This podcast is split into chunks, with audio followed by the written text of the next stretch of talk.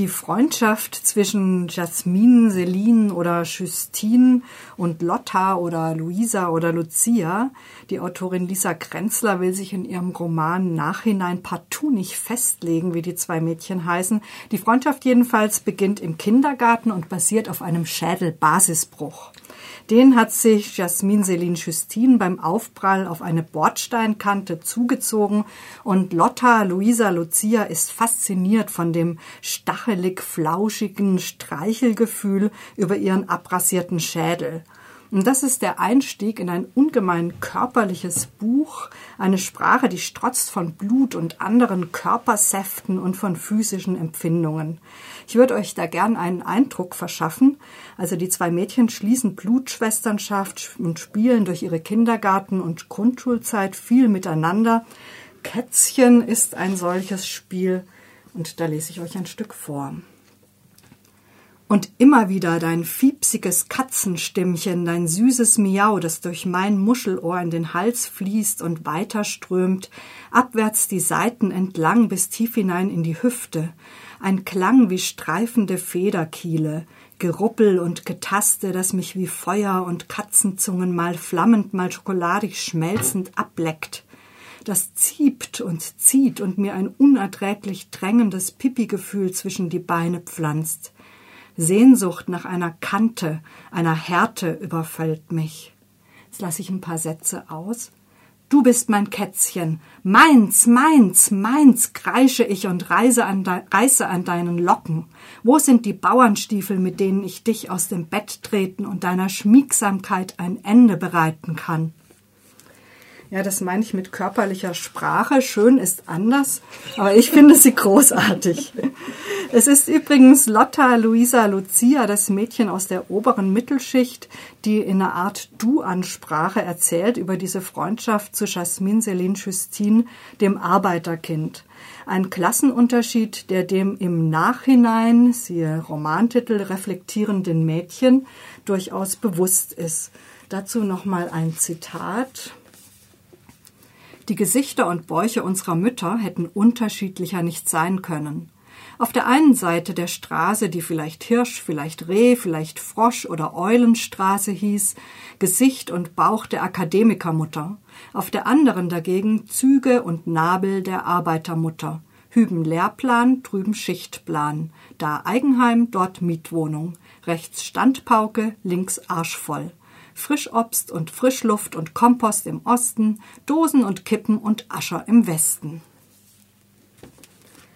Bei aller Verschiedenheit entsteht eine innige Mädchenfreundschaft, gleichzeitig entwickeln sich aber die zwei auseinander.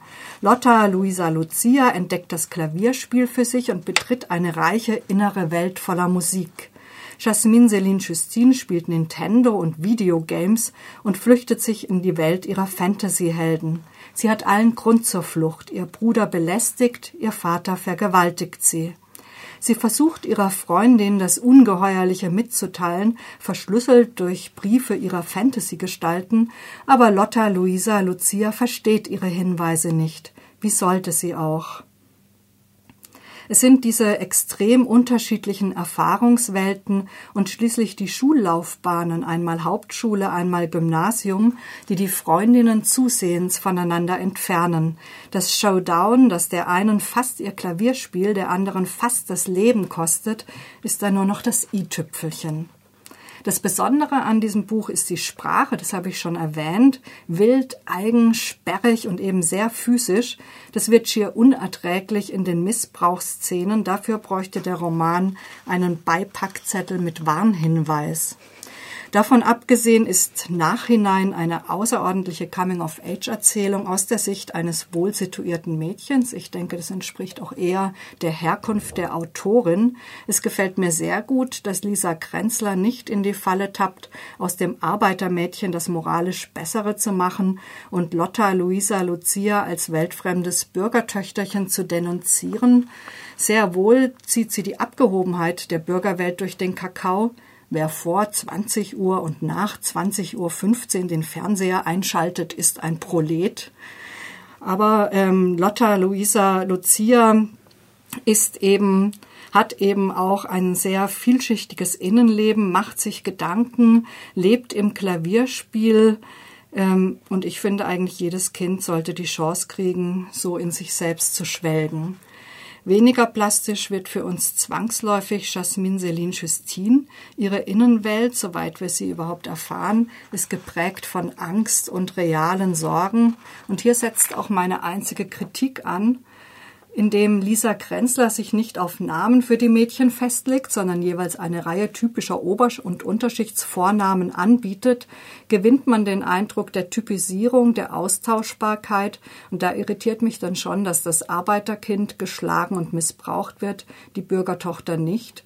Statistisch ist das nicht belegbar. Eine Absicht will ich Lisa Krenzler da nicht unterstellen. Vermutlich wäre es ihr allerdings auch egal, denn wer so ein wildes Buch schreibt, verfügt schätzungsweise über innere Unabhängigkeit. Das Buch gefällt nicht allen, das spricht für das Buch. Ich bin begeistert und entgeistert zugleich, vor allem aber begeistert. Nachhinein heißt der Roman Lisa Krenzler die Autorin, erschienen im Verbrecherverlag 2013.